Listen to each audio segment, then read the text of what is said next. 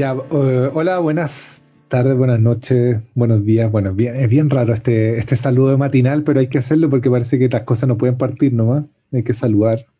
Aquí está Sebastián y Carlos pasando nuevamente este programa. Eh, hoy, día, hoy día vamos a hablar sobre Cuba, de cine cubano, de un par de películas en específico, de las películas post-revolución, eh, de temas complejos, porque no hay una respuesta tan clara sobre si la revolución fue exitosa o no fue exitosa, qué significa ese éxito. Y em, quiero partir, bueno, le propuse este tema a Carlos porque el tema de, Cuba está caliente en el ambiente. Es la manera de meternos la pata a los caballos también. Es la manera de meternos la pata a los caballos y también es un, es un poco la manera de entender cómo una película responde a los hechos históricos, porque casualmente, casualmente, Cuba, después de la revolución, o en la revolución misma, también fue un polo de cine. Y un polo de cine bastante no sé, complejo, que complejizaba también la revolución. Y eso lo vuelve muy interesante, más allá de, las películas clásicas que podemos encontrar sobre, sobre Cuba.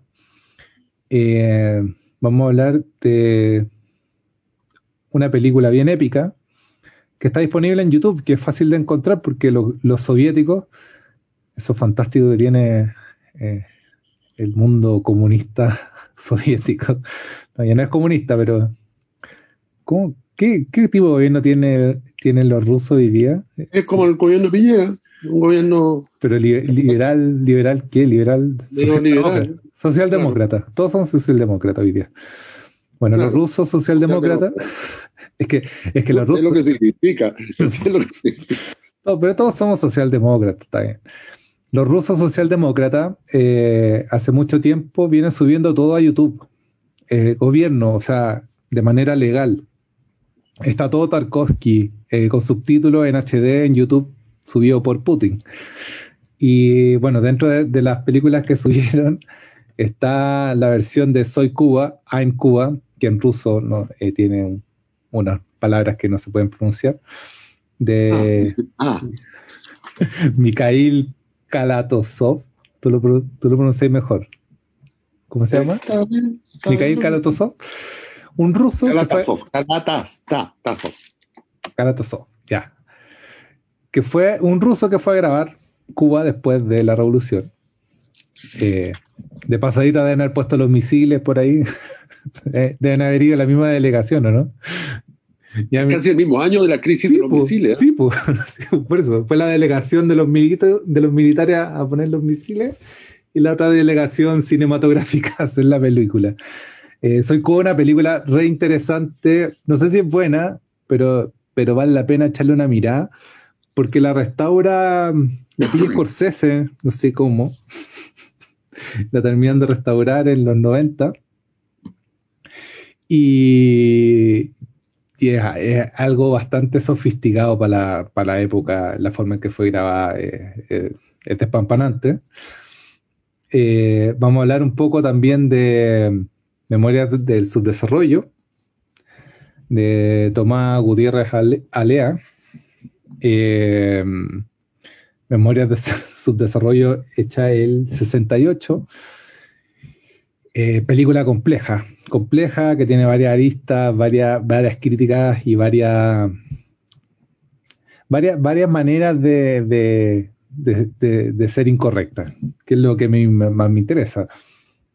Y vamos a hablar de un personaje que a mí me gusta mucho, que fue muy, muy marginal en, el, en, el, en la época, porque fue medio, no, sé si exiliado literalmente.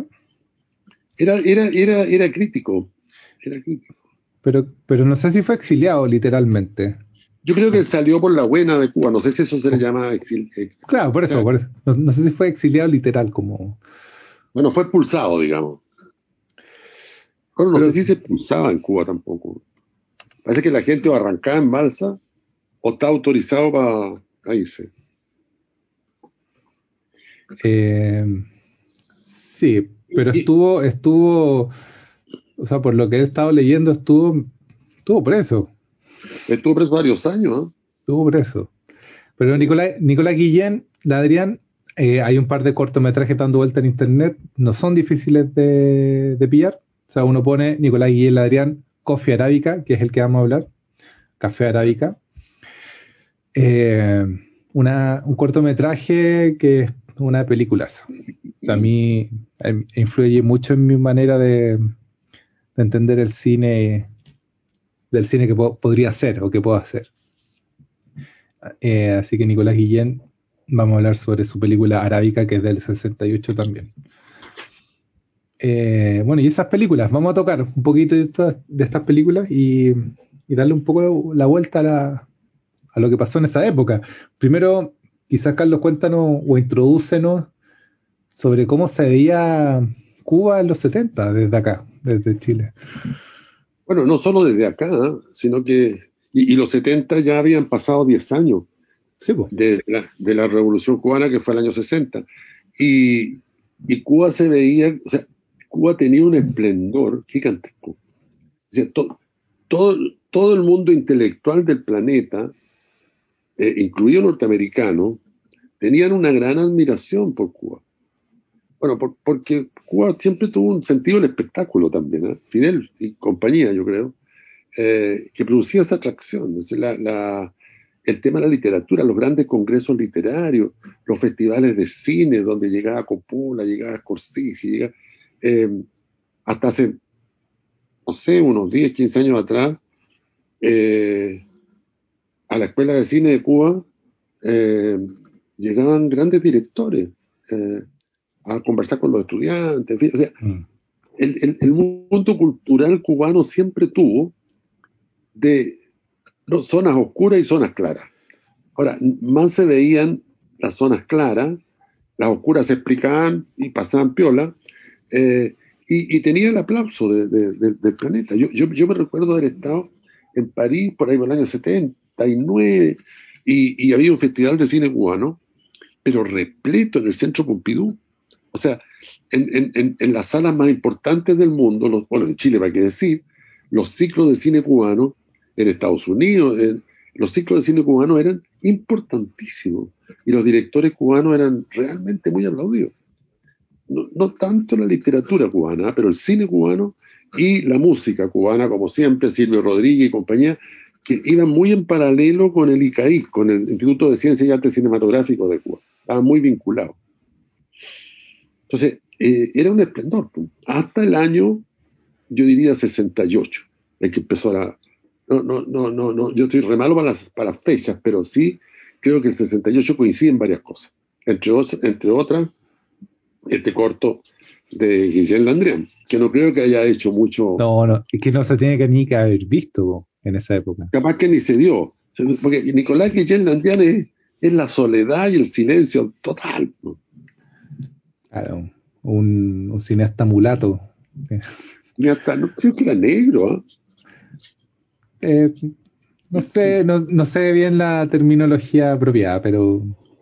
Pero, pero sería, sería el único cineasta negro cubano, lo que, lo que abre un campo también de. Ah, hasta esa en esa época. O sea, ahora seguro claro, Claro, claro.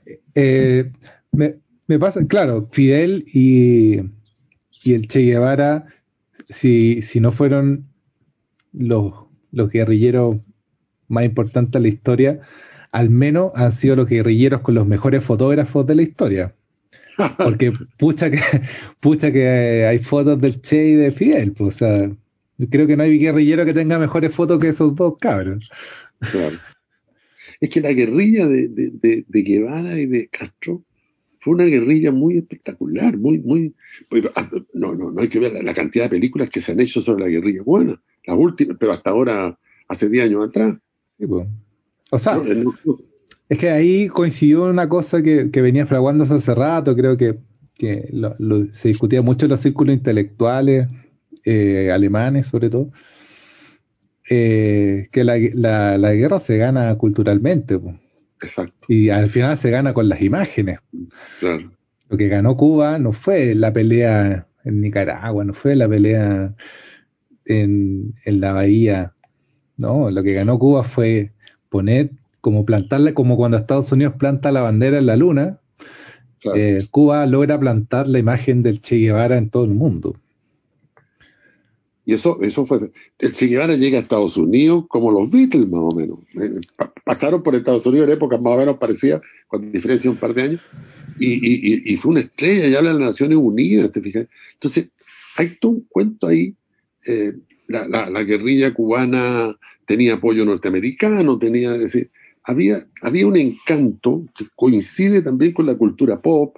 Pasan muchas cosas ahí, eh, yo creo y que ponen el mundo cubano, fundamentalmente el mundo de la cultura cubana. Eh, bueno, ahí detrás del cine está Alfredo Guevara, un personaje eh, muy importante, un intelectual de, muy refinado y de un gran autoritarismo, eso sí, y que, levantó el cine cubano a unos niveles extraordinarios. Yo, yo diría, incluso hoy día me atrevería a decir hoy día, no me habría atrevido a decirlo 10 años atrás, un poquito, un poquito desmedido, ¿eh? Pero, sin embargo, eh, el, cine documental cubano no fue nada, o sea, el, nivel que alcanzó realmente fue extraordinario. La, ficción cubana no fue tan buena, creo yo, Siempre hay que agregar, creo yo, creo yo. Oye, bueno, sí. Oye, a todo esto se, me, había pasado, pero por suerte me acordé ahora con la, foto del Che, que, bueno, fue tomada por Alberto Díaz a todo esto. Eh,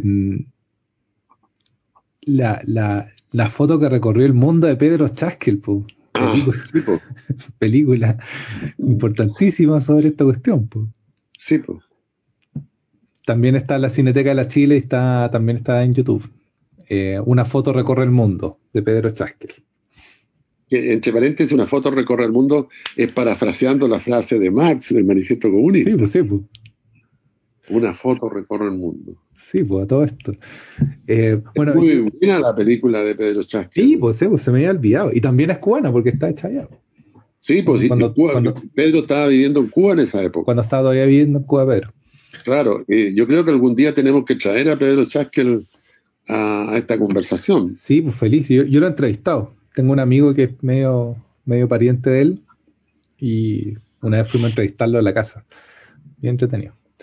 Oye, pregunta, o bueno, idea que tengo anotada, porque, mm, bueno, hablar de Cuba, hablar de la revolución, sí o sí, y hay una idea que me encanta de, de este filósofo, eh, que se pregunta esta cuestión. Eh, si fuera, bueno, tiene un texto que se llama Después de la orgía. Y te pregunta, ¿qué hacer después de la orgía? Como después de todo de la liberación eh, política, sexual, liberación de fuerzas productivas, liberación de las fuerzas destructivas, liberación de la mujer, de los niños, de las pulsiones inconscientes, liberación de la... Bueno, en, en, un periodo, en los 90, 2000, donde escribió esto más o menos, o los 80, no, no, no estoy tan claro cuándo lo escribió. Porque yo el libro que me lo leí me acuerdo que era como de los 2000, pero creo que es de escrito de antes. Pero bueno, en la, en la liberación total que trae el, las revoluciones eh, capitalistas post, post, post caída del muro. ¿Qué se hace? Y también es la pregunta, la pregunta principal de Cuba, porque que todavía no tiene una respuesta tan clara que yo creo que vamos a, vamos a asistir a este, a este, a este término del ciclo cubano de la revolución dentro de poco. ¿Qué se hace después de la revolución? ¿Por ¿Qué se hace después de, que pasa eh, eso que era inalcanzable? Claro, lo que pasa es que yo creo que hay que, eh, hay que distinguir derrocamiento de revolución, digamos, y los cubanos en ese sentido cuando parten lo entienden muy bien, o sea que la, revolución empieza ahí. O sea, en, en, enero del 60 derrocan a Batista, pero, pero ahí empieza el proceso revolucionario, empieza la transformación. Y, y ese proceso revolucionario, bueno, tuvo muchas vueltas hasta el día de hoy, sigue teniéndola, hacia adelante, hacia atrás, con autoritarismo, con justicia, con gran bondad, porque la revolución cubana, Cuba tuvo, y eso hay que reconocerlo también, una gran generosidad en todos los niveles. pero también un gran autoritarismo, entonces un autoritarismo que defendía eh, su autonomía, pero que se le sobrepasa, que, se le pasaba la mano también, ¿no? Porque tú puedes ser muy buena persona conmigo, pero no tenéis derecho a exigirme que piense igual a ti. Es decir, eh, entonces, eh, hay, esos fueron los procesos de la revolución, pues, más, más el problema del embargo, y, que no solo el embargo, porque el embargo no es tan completo como se dice tampoco, pero, pero un país que fue como, como tiñoso, más o menos parecido a lo que le pasa a Jadwe. Jadwe es visto como un tiñoso, sin ningún argumento. Ahora le pusieron enojado, creo, porque... porque por, por, por Pero el punto... pero el punto complejo de responder, que creo que es el mérito de esta pregunta, ya es que si, si ganara Jadwe, ya no pasó, pero si ganara Jadwe, ¿qué se hace después de ganar? claro, ¿qué se hace después de ganar? Que, es que es que una pregunta muy, muy, muy interesante, porque, porque en el fondo, ¿qué gana el que gana en estos casos de la política? ¿Qué ganó Fidel? Eh, hacerse cargo de un problema, hacerse cargo de Cuba. Pero, pero el problema yo creo está en que, en que no son las personas las que tienen que hacerse cargo, ni un grupo de personas, ni una persona, sino que tiene que ser el conjunto de la población eh, organizada a través de algún sistema que sea lo más eficiente posible, pero que tenga contraparte. Y yo creo que esa parte le faltó a, la cultura cubana, que decíamos que en, los 60 hasta los, hasta los casi los 80 tenía un esplendor.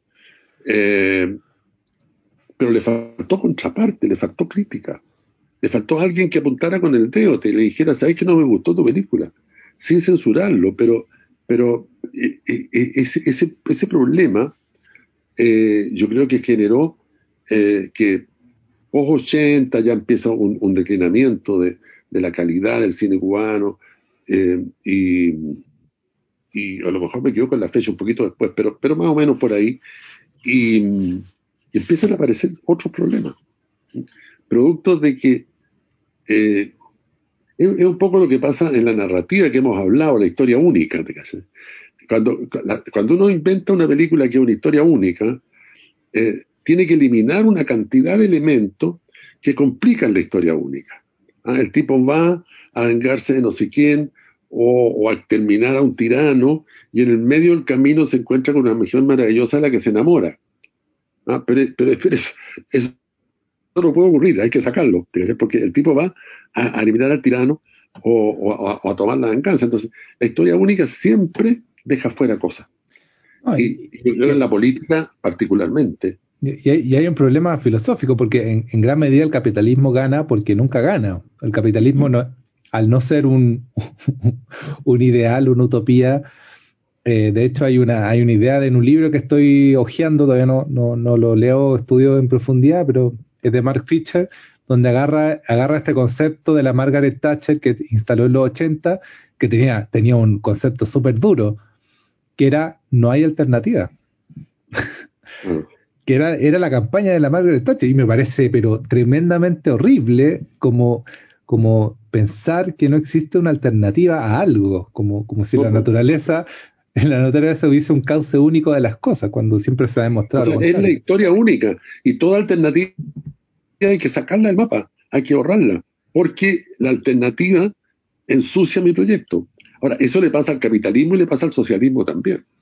Sí, pero, el capitalismo, al ser, más, al, ser menos jerárquico, no hay, no hay a quien derrocar. No, no, hay, o sea, es, más ambiguo el, personaje que está ahí. En cambio, Cuba es fácil.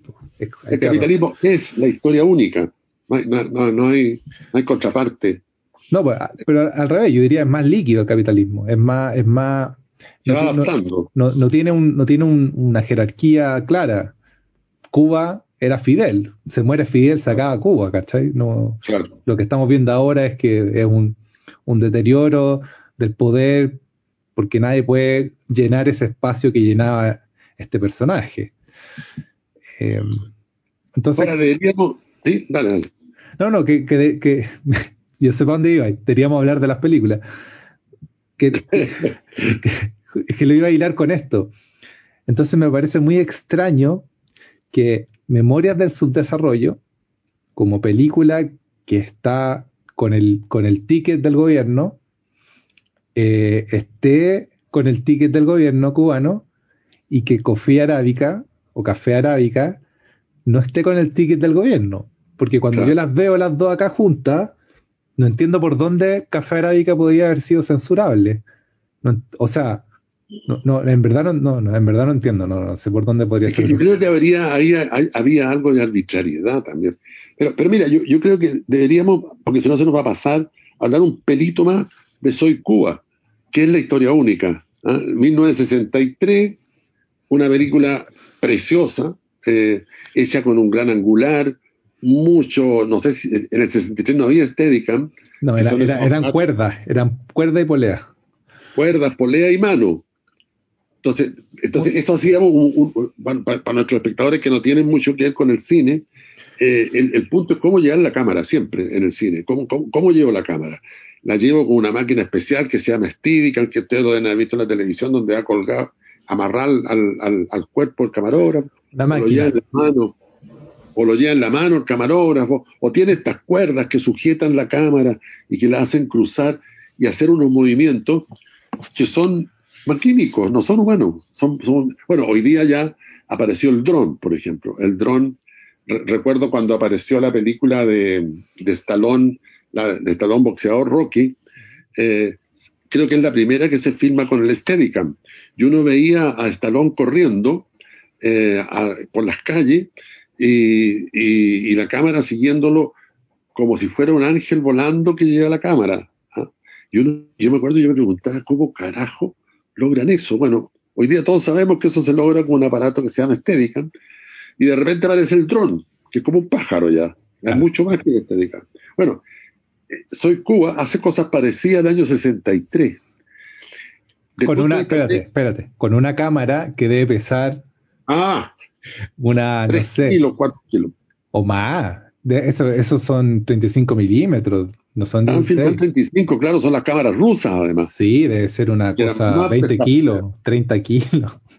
más pesada, claro. Bueno, y, y, esa película, narrativamente es una historia única. O sea, todo lo fabuloso que tiene visualmente, lo pierde narrativamente, creo yo, porque lo que cuenta es una historia eh, de principio a final de la Revolución Cubana. Una historia maravillosa, eh, o sea, eh, el gran paso de la dificultad al paraíso. Y, y, yo creo que esa era una mirada que había que en cierta medida yo creo que generó una cantidad de problemas también que están rebrotando hoy día. Eh, es una película que parte en la época en que Cuba era un lugar eh, de prostitución, de baile, de narcotráfico, de mucha mafia, mucho... El patio juego de Estados Unidos. El patio juego de Estados Unidos, unos norteamericanos que, que tienen una pinta ruso tremenda. es muy divertido eso. Eh, bueno, y termina con eh, el triunfo de la revolución, que resuelve todos estos problemas y genera un mundo feliz. Eh, cosa que en cierta medida fue, pero en cierta medida también no fue. igual, el problema de la película es que uno quiere estar mucho más en la parte del principio que en la parte del final. o sea, no sé si quiero, no quiero estar en la selva ahí lleno picado mosquito versus estar en un hotel ahí con una piscina. Claro. Ahora, este señor Mikhail Kalatasov es un tremendo cineasta cubano, ¿ah? de los 60. Ruso, ruso, ruso. Digo ruso, perdón. Eh, un tipo que, que hizo una, una, película muy famosa que se llama, eh, era, era como el líder del realismo socialista. Y el realismo socialista es la historia única, es la historia única de los pueblos que se rebelan contra la inequidad y logran chufar.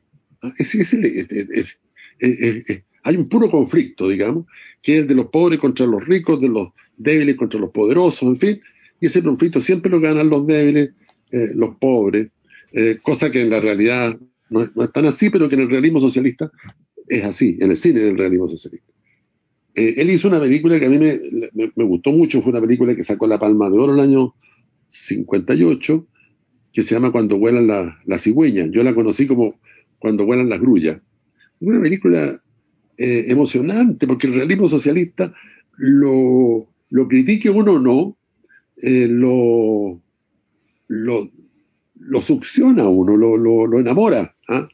pero, pero, pero, es una épica, está bien, yo igual la comparto, pero es una épica que no es, o, sobre todo con todo el capitalismo que tenemos encima, no es, no es una épica donde uno eh, efectivamente se vaya, a menos que sea un, un guerrillero, donde uno se vea eh, identificado. Identificado, porque de verdad, ¿tú estarías en la selva ahí picado de mosquito o preferís la piscina en ese hotel? No, por supuesto, no, no, no. Pero no, yo, yo me refiero, claro, uno se identifica, sí, pero uno en realidad se identifica con el chufo, con, con, con la exterminación de la pobreza y del aprovechamiento de esas pobres chicas bonitas cubanas que tenían que venderse a los norteamericanos, en fin.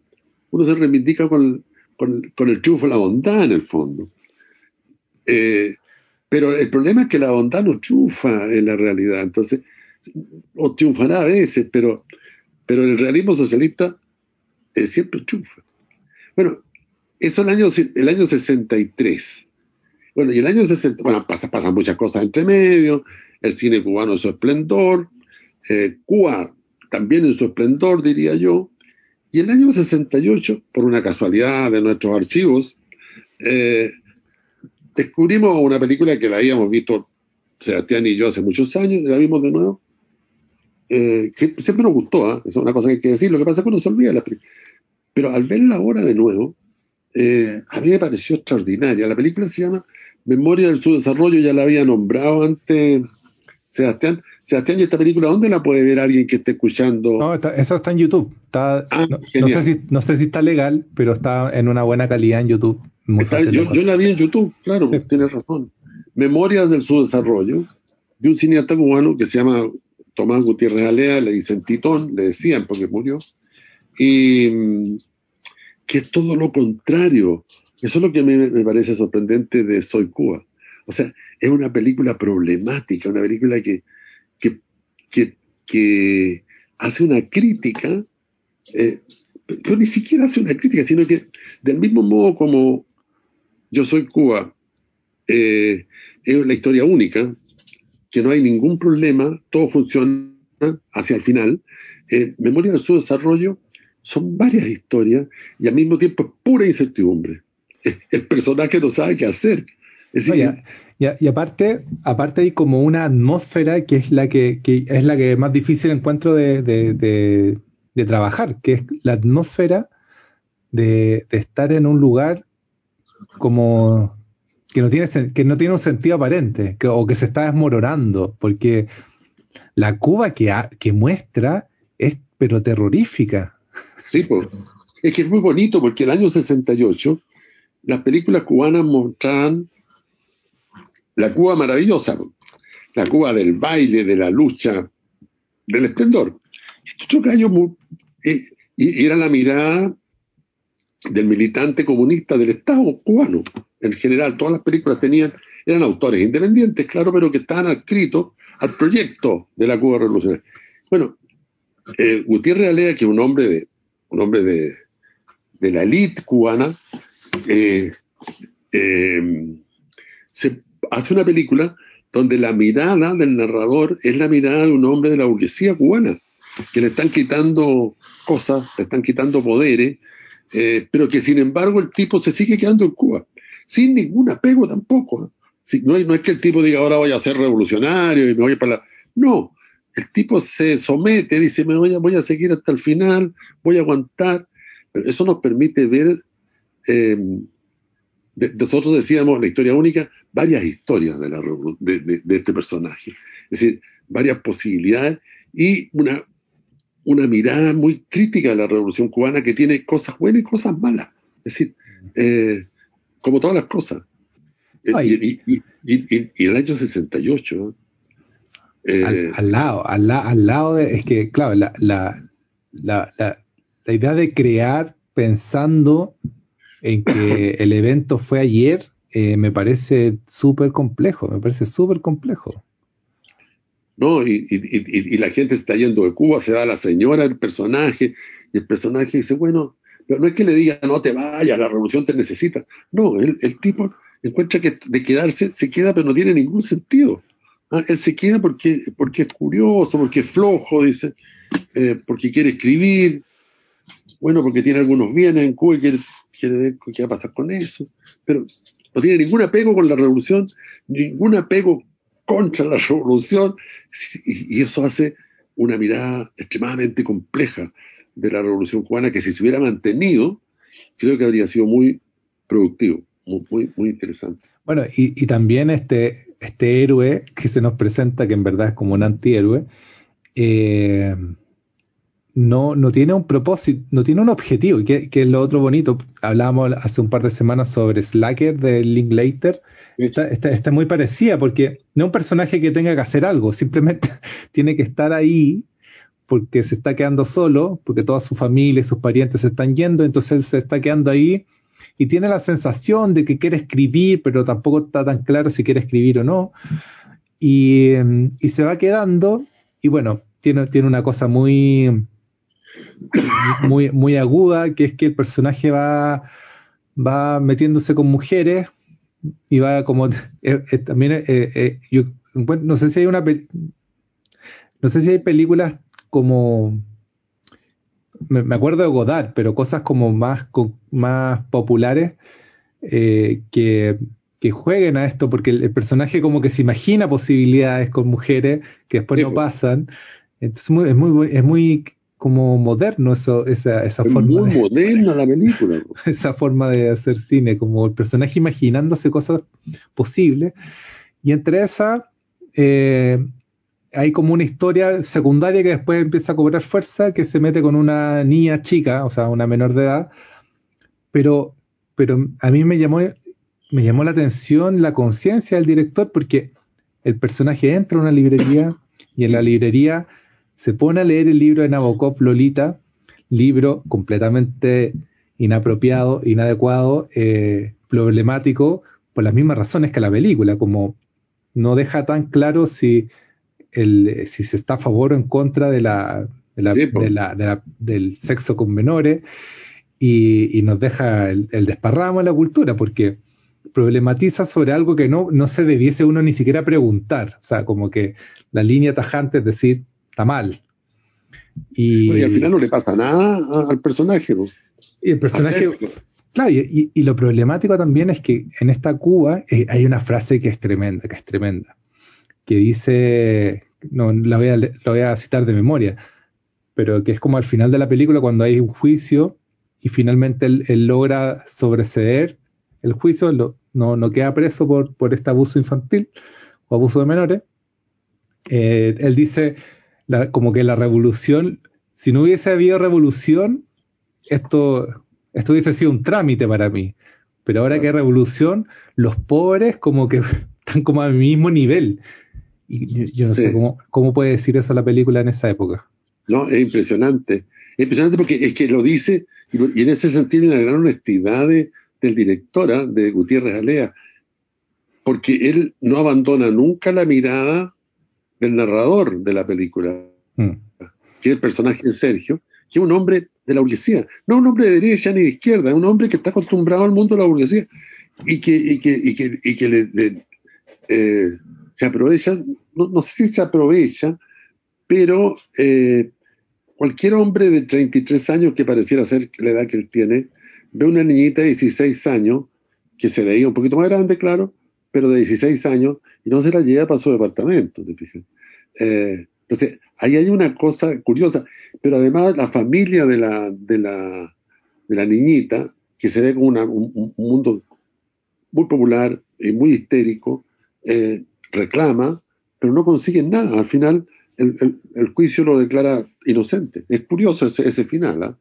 No, o sea, tremendo eh, aclaremos que no estamos a favor de la, del abuso de menores ni nada por el estilo, sino que la película nos plantea un, punto de vista de súper conflictivo. yo no creo que tampoco hubiese estado a favor, pero creo que el punto de vista conflictivo sobre las relaciones de poder que se presentan en la película, de hecho, tengo, por eso tengo sensaciones de que no fue, no fue, no fue un chiripazo, no fue creada eh, no fue, esta película o esta, este guion no fue creado por casualidad nomás. Y no fueron hechos como casuales, porque está el libro de Nabokov presente, Lolita, y, está, está la casa, el personaje va a visitar la casa de Hemingway, otro Latin lover eh, como, como reputado en la escena literaria. Y, y, en la casa de, y en la misma casa de Hemingway, el tipo se va dando cuenta de que Hemingway estuvo en Cuba solo por la pose de estar en Cuba. Es muy bonito porque va recorriendo, no sé si efectivamente en la casa de Hemingway, pareciera que sí, porque... Sí, pues tiene que, tiene que ser, sí. Y, mientras va recorriendo las cosas, hay, hay, como unas cabezas de alce, está como el mayordomo. Esa, esa cosa del mayordomo es tremenda, es tremenda, porque Habla, habla de que Hemingway recoge a un, a un chico pobre de un barrio muy humilde y lo, y lo cría a su manera para que sea su mayordomo personal.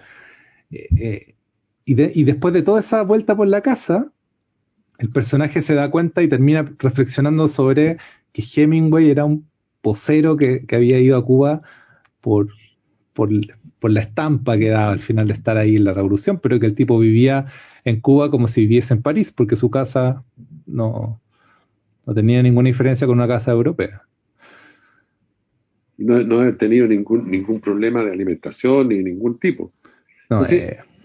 también está, yo creo que en la salva que se pega Sergio de esta acusación de estar con una niñita de 16 años, yo creo que está también un poco la idea de que todavía la alta burguesía cubana tiene ciertos poderes, porque, porque él, él, es defendido por un abogado que lo va a felicitar cuando termine el juicio, donde él queda liberado de toda culpa.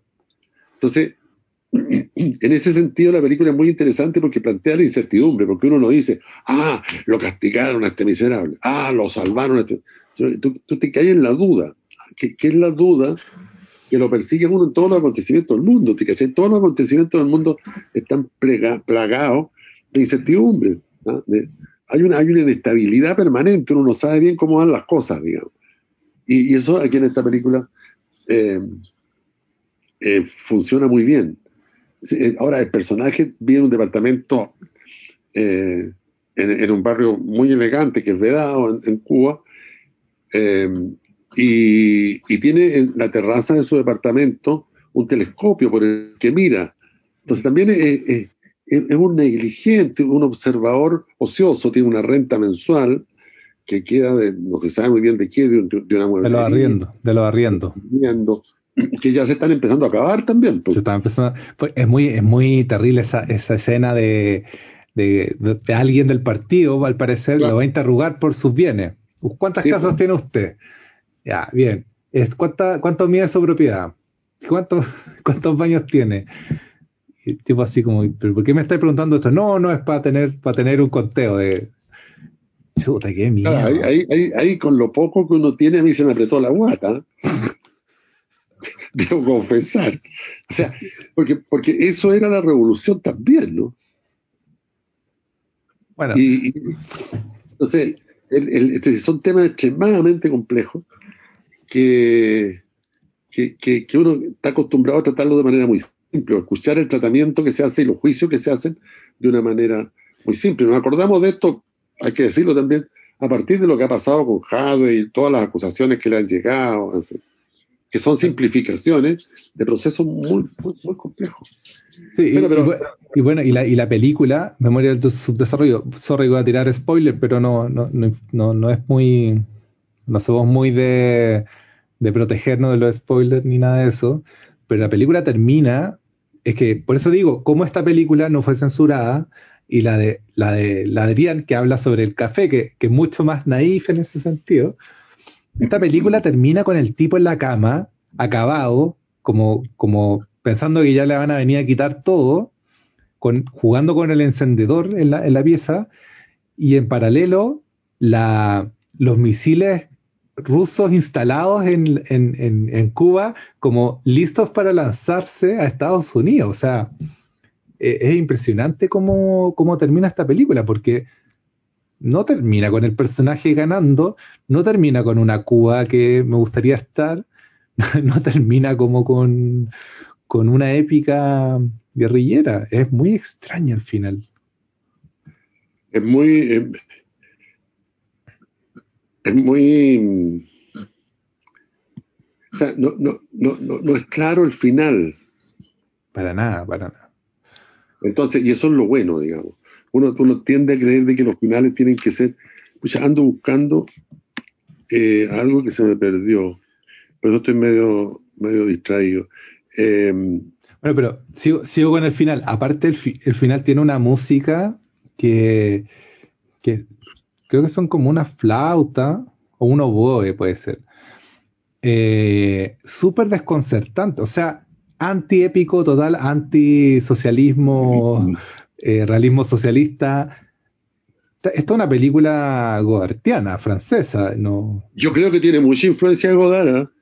Sí, sí. Eh, Del Godard de los 70. Sí, y sobre todo por, por, un ambiente que tiene, porque la Cuba que se presenta acá no es la Cuba de la revolución, es una Cuba posapocalíptica, es una Cuba como, como media futurista. Es como, ¿sabéis qué me recuerda harto? Como a la YT, como, como un, en un futuro extraño, así como un personaje metido en un, en un, en un futuro extraño.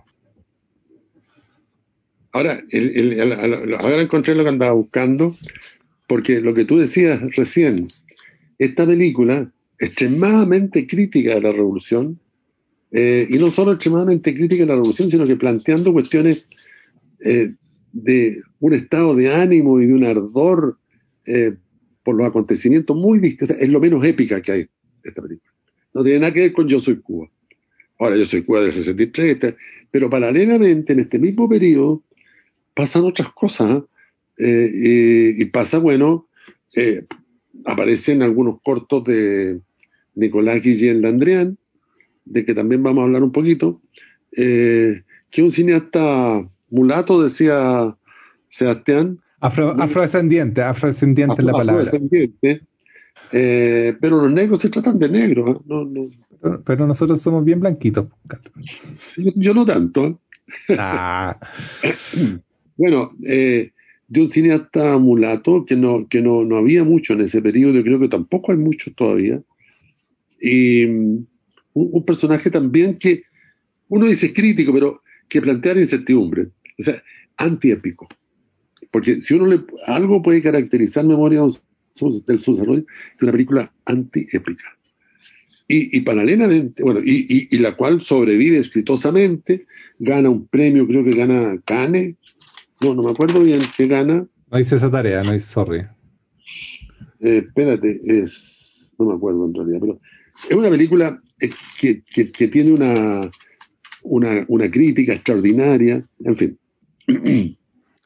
Y, está catalogada como una de las 50 mejores películas, etcétera, etcétera, etcétera. Y, de la película de la cual Cuba se siente muy orgullosa. Entonces, ¿a dónde quiero llegar? ¿Qué, qué está pasando ahí en ese momento? Que hay un criterio autocrítico muy interesante. Sin embargo, ese mismo año ocurre lo que se llamó el caso Padilla, un poeta cubano que por escribir, voy a leer un par de versos del poeta cubano, aquel hombre le pidieron su tiempo, dice, él, hizo un libro que fue premiado por la Asociación de Escritores en Cuba, era el mismo año 68, el libro se llama Fuera del Juego, y un poema que se llama En tiempos difíciles dice, a aquel hombre le pidieron su tiempo para que lo juntara al tiempo de la historia le pidieron las manos, porque para una época difícil nada hay mejor que un par de buenas manos. Le pidieron los ojos, que alguna vez tuvieron lágrimas, para que contemplara el lado claro, especialmente el lado claro de la vida, porque para el horror basta un ojo de asombro. Le pidieron sus labios resecos y cuarteados para afirmar, para erigir con cada afirmación un sueño, el alto sueño. Le pidieron las piernas duras y nudosas sus viejas piernas andariegas, porque en tiempos difíciles hay algo mejor que un par de piernas para la construcción o la trinchera. Bueno, por ahí eh, el tema de, en tiempo, digo, fuera del juego, el libro de Padilla, eh, premiado el año 68 por la Asociación de Escritores, y respecto del cual el gobierno cubano, la jerarquía cultural de Cuba, eh, se, se, enfrentó. Se quisieron no dar el premio, trataron de, de presionar a los jurados, hicieron todo tipo de triquiñuelas, tuvieron detenido a, Padilla, eh, para que eh, no se publicara el libro, que igual se publicó, ¿ah? eso, a favor de Cuba. Eh, los jurados se resistieron a no darle el premio porque el libro estaba bueno, era el mejor que habían presentado. Había muchos que peleaban por el premio también para no darle el premio porque querían que se lo dieran a ellos. ¿ah? la, chimuchina, el mismo año de esta película. El mismo año esta película. Eso es lo que a mí me parece interesante. Fue un escándalo mundial. Jean-Paul Sartre, Carlos Fuente, Vargas Llosa, que era nacido visitante de los festivales y de los encuentros de literatura famosos, se enojaron con Cuba y le dijeron que nunca más, que no iban más. Eh, en fin. Eh, pero al final a Padilla lo, lo meten preso por muy poco tiempo, un par de días, lo sacan y lo obligan a hacer una autocrítica. Eh, que por supuesto él la hace con mucha ironía por la televisión, no, creo que sí por la televisión, o sea, no por la televisión, sino que la hace frente a la Asamblea de Escritores, un grupo chico que, que, tiene una invitación especial, y Santiago Álvarez, el gran cineasta cubano, filma la autocrítica, y después se da seguramente porciones en la televisión cubana, yo eso no lo sé, pero existe el texto de esa autocrítica. Y un texto muy o sea, el tipo efectivamente dice, pido disculpas, en realidad yo fui un traidor, en realidad pero todo esto dentro de, un contexto, o sea, nadie dice esas cosas ni las dice frente a la televisión, frente al cine. Entonces, bueno, e, es curioso eso, que, que, haya sido castigado tan duramente Padilla, esto se reconoció en el año 68, 69 con el caso Padilla, y, y que sin embargo Gutiérrez Aldea haya andado bien. No, es que haya sido injusto el, el, poder cubano con uno o con otro, sino que es como arbitrario más bien. No, yo creo que tenía mejores amigos, pues, tenía mejores. Yo creo que había muchas, muchas, y, tenía mejores estrategias también, probablemente, para mover la película, para... Oye, otro, otro poema de Padilla que, que también, después que lo dijiste, lo empecé a buscar, de este mismo libro, dicen los viejos bardos, son tres versitos, dicen los viejos bardos. No lo olvides, poeta, en cualquier sitio y época en que hagas o en que sufras la historia, siempre estará acechándote algún poema peligroso. ¡Oh! ¡Qué feroz! Y, ¡Qué feroz! Y lo heavy y lo terrible es que los poemas nunca han sido peligrosos. Por lo...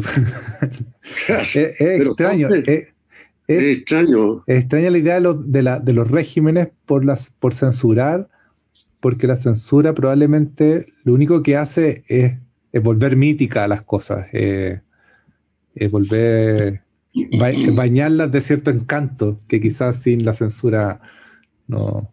no, Parece ser que, ese mismo año 68 también ganó un premio de teatro Andrea Rufat, a Rufat, eh, que también es, una obra de teatro Siete Contrateas, se llama, que es muy anti que no son anti estos poemas, no, no son anti, son, son ¿cómo, cómo poderlos llamar? Poemas peligrosos.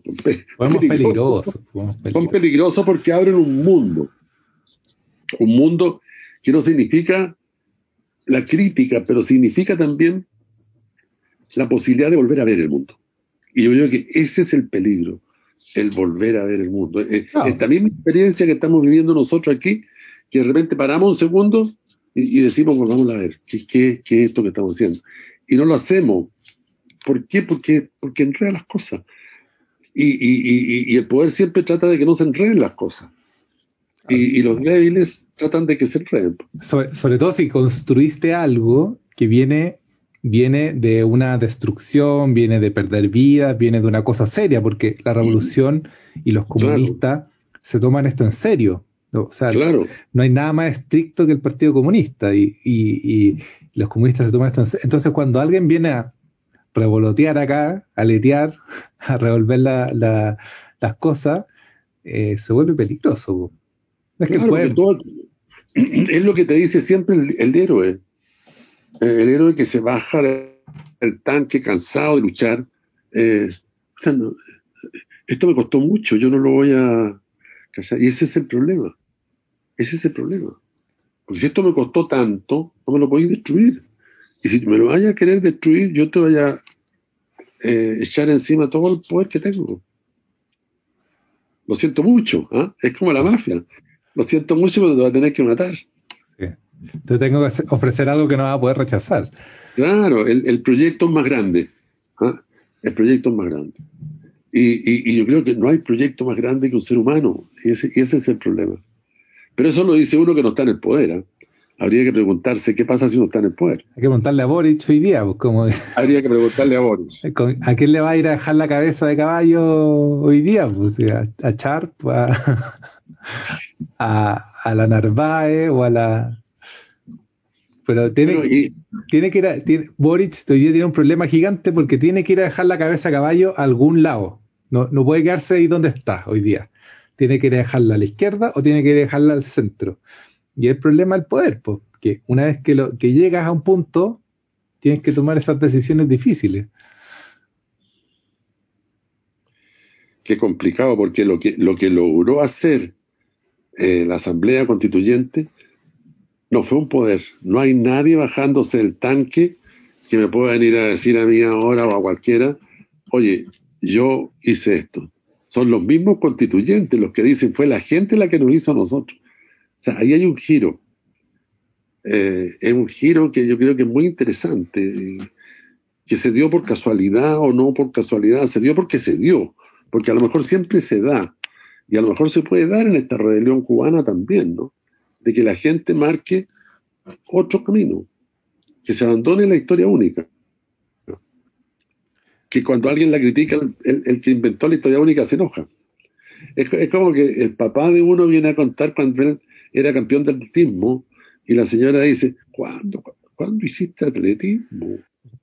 Ay, el caballero se pone furioso porque a los 80 años ya todo el mundo hizo atletismo, jugó ajedrez, fue un gran estudiante, poeta, revolucionario. Bueno, y, hablemos de, de Adrián. Ahora, el año 68. 68, el Adrián, que, al parecer había hecho algunas cosas experimentales también, hace una película sobre el café. ¿De qué trata esta película, Carlos? Aparte de café. Ah, eso es lo interesante. claro, eso, es lo más Esta película es una atmósfera, pero, pero hay, que, hay un detallito detrás, ¿ah?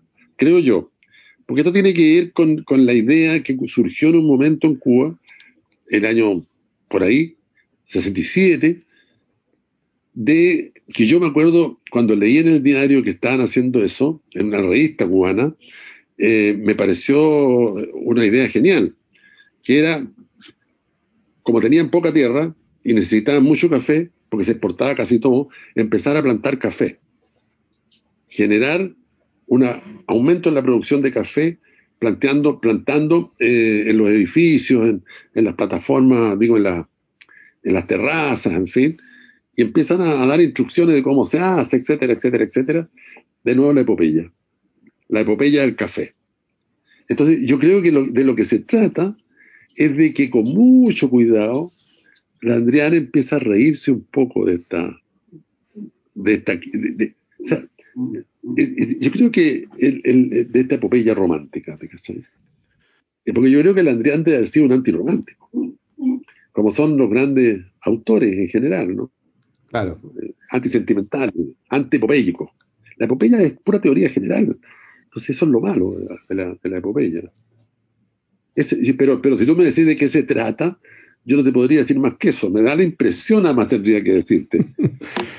sí, se, se, trata café y de una manera tan concreta que se trata sobre el café que de repente empieza a hablar sobre los sulfatos que se que se tienen que poner en la tierra para poner el café, habla de, una, de, un, de un hongo que parece, o de un bicho que ataca a la gente y que, y que, y que, se, que ataca las plantas de café, habla, habla de...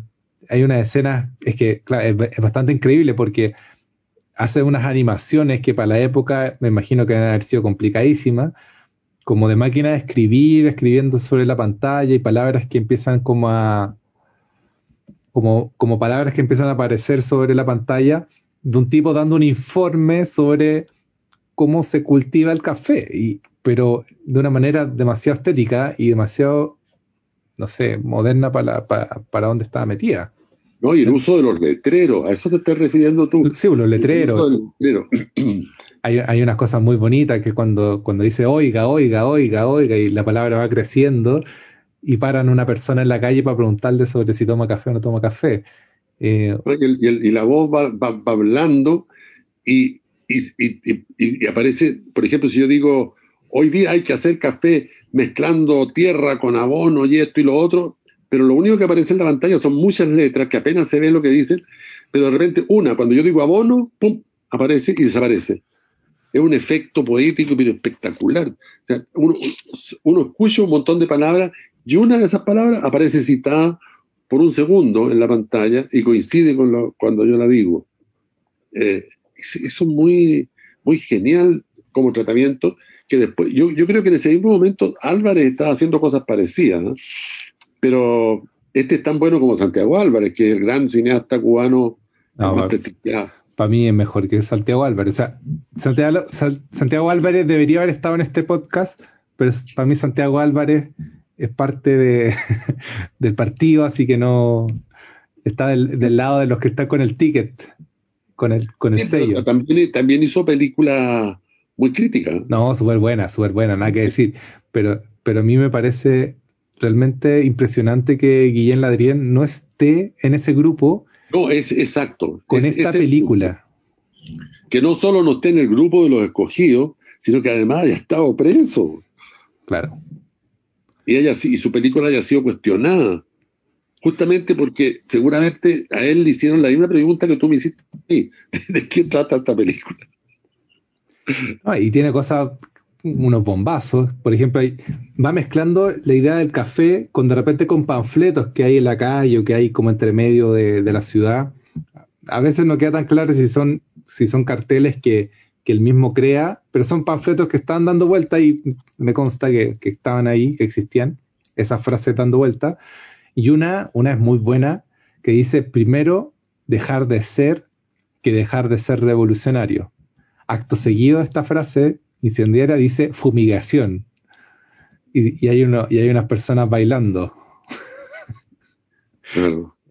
la, ironía en la y, es Y, con eso no se juega en un país donde la epopeya es el centro del el, motor de el desarrollo.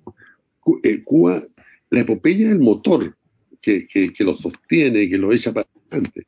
Entonces, este otro que se pone a, a poner en cuestión la epopeya.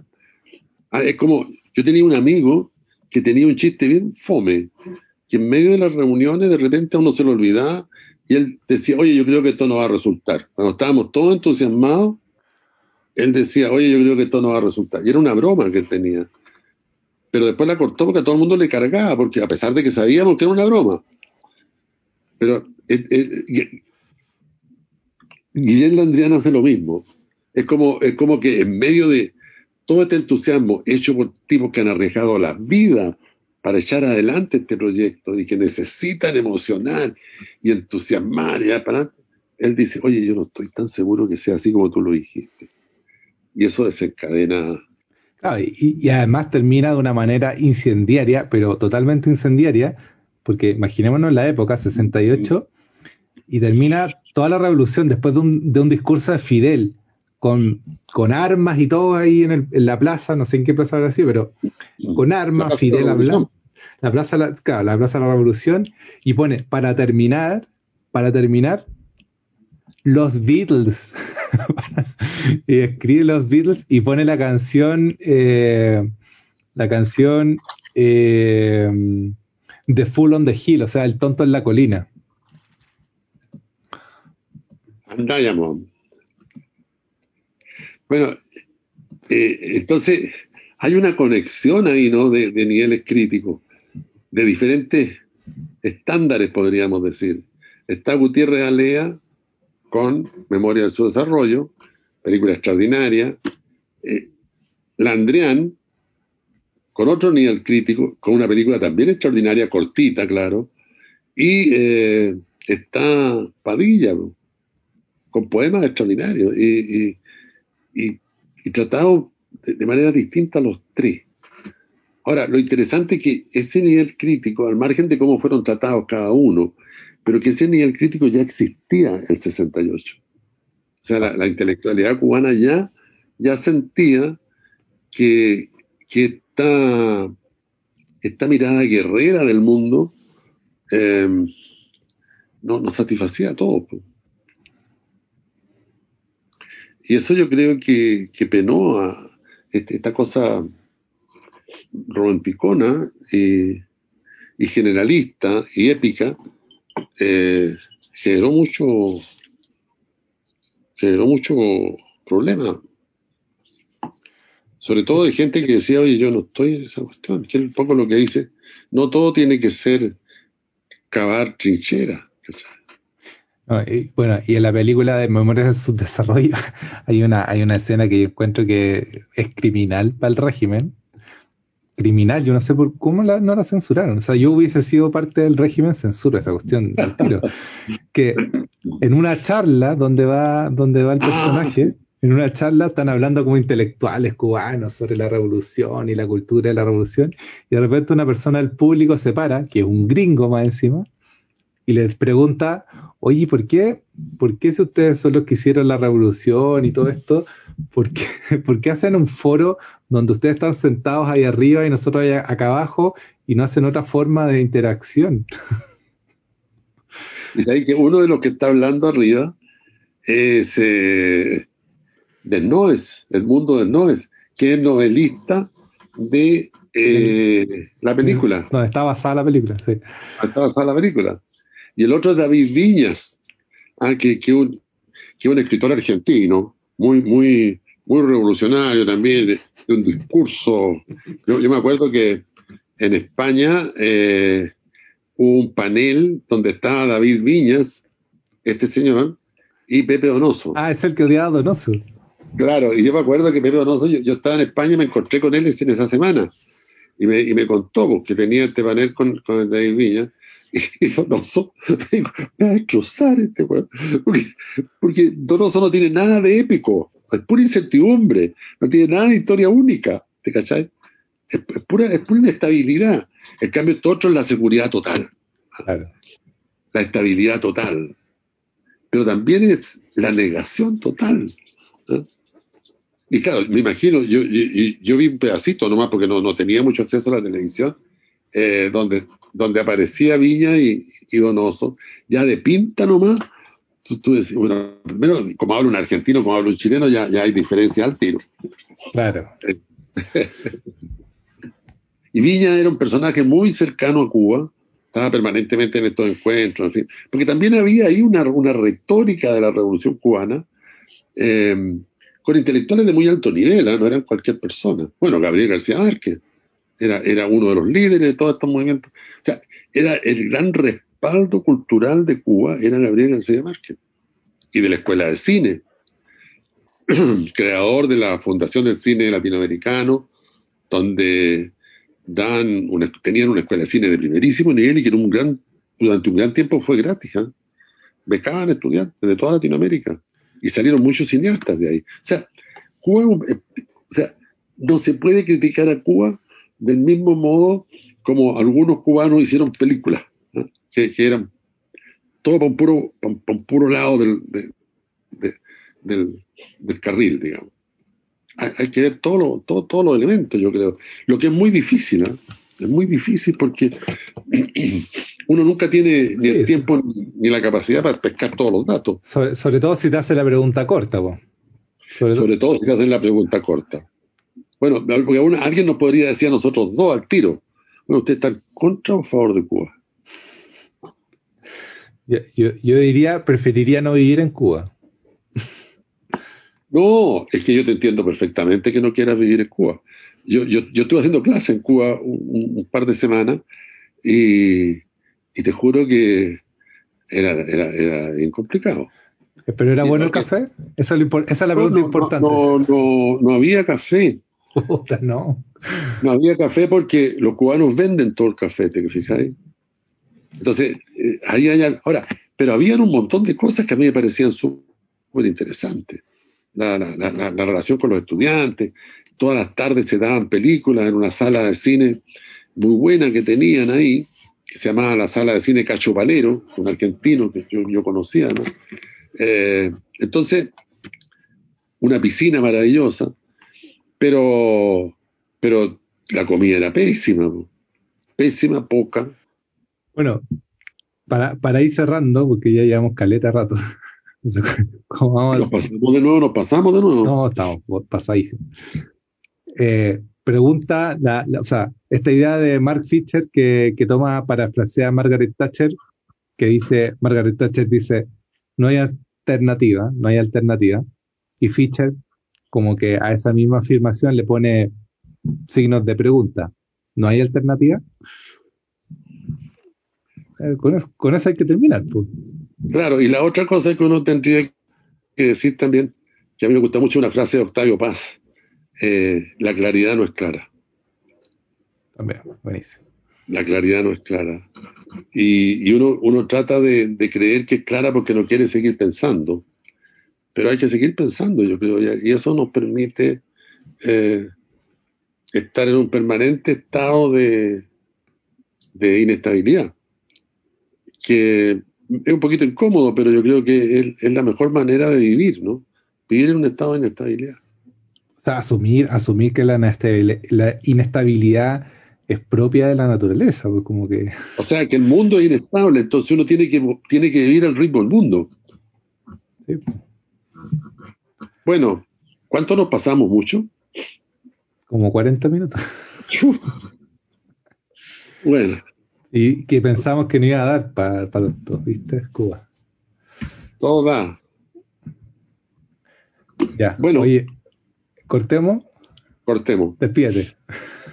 Eh, muy buenas tardes hoy y tal vez eh, mañana o tarde o, o mediodía para nuestros auditores. La hora en La Habana es...